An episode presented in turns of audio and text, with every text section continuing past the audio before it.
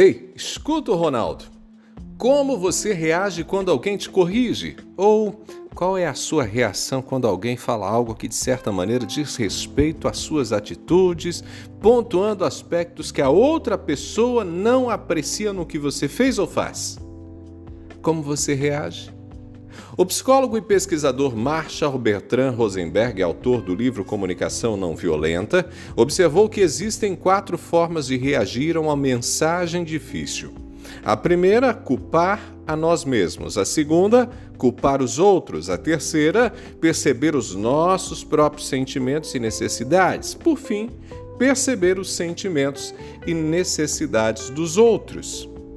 Segundo as pesquisas do autor, geralmente as duas reações mais comuns são culpar a nós mesmos e culpar os outros. Nenhuma dessas reações é positiva, nenhuma nos faz crescer e tampouco preserva o relacionamento.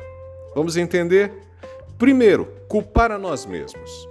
Esta é uma reação onde nos responsabilizamos excessivamente pelo problema. Geralmente, essa reação vem acompanhada de sentimentos de culpa ou vergonha. Por exemplo, se alguém critica o seu trabalho, você pode pensar: eu sempre faço tudo errado, ou sou incapaz, sou incompetente mesmo. Segundo, culpar os outros. Aqui a tendência é projetar a responsabilidade para fora, culpando outra pessoa ou circunstância. Por exemplo, se você recebe um feedback negativo, você pode reagir com pensamentos como: meu chefe nunca está satisfeito, eles são injustos comigo. Eu diria que essa é a reação mais frequente, pelo menos é a que eu mais vejo. No meu universo profissional, por exemplo, o aluno que deixa de entregar um trabalho frequentemente culpa o computador que parou de funcionar, um mal-estar que surgiu do nada, um colega que supostamente não fez a parte dele, e por aí vai.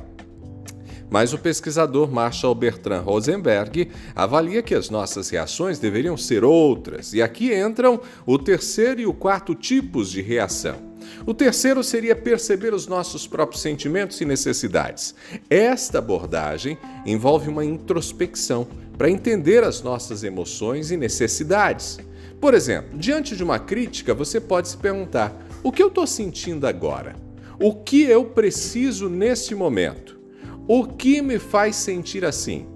Isso pode revelar o que de fato nos incomoda.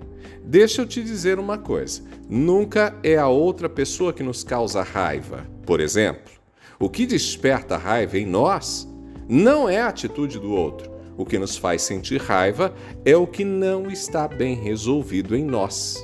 Se alguém fala algo que me deixa irritado, que me deixa chateado, eu devo procurar entender o que acontece em mim que faz com que a fala do outro sirva de gatilho para ficar com raiva, para ficar irritado, para ficar chateado.